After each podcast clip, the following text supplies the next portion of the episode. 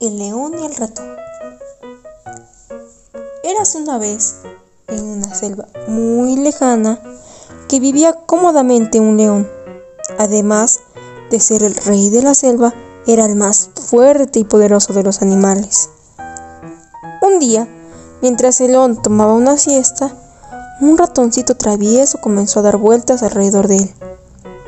Pronto, el león se despertó muy molesto. Colocó su enorme pata en el ratón y abrió la boca para tragarlo.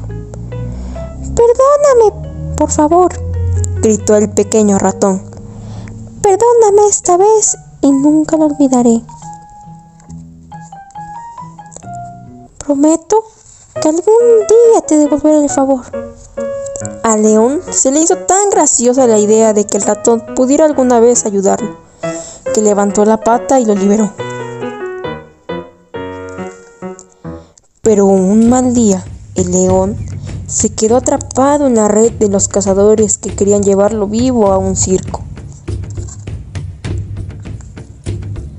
Los cazadores ataron la red a un árbol mientras iban en busca de su camioneta para transportarla. Justo en ese momento, el pequeño ratón pasó junto a él. Al ver al león atrapado, el pequeño ratón se acercó a él y mordió las cuerdas de la red con sus dientes afilados, liberando al león.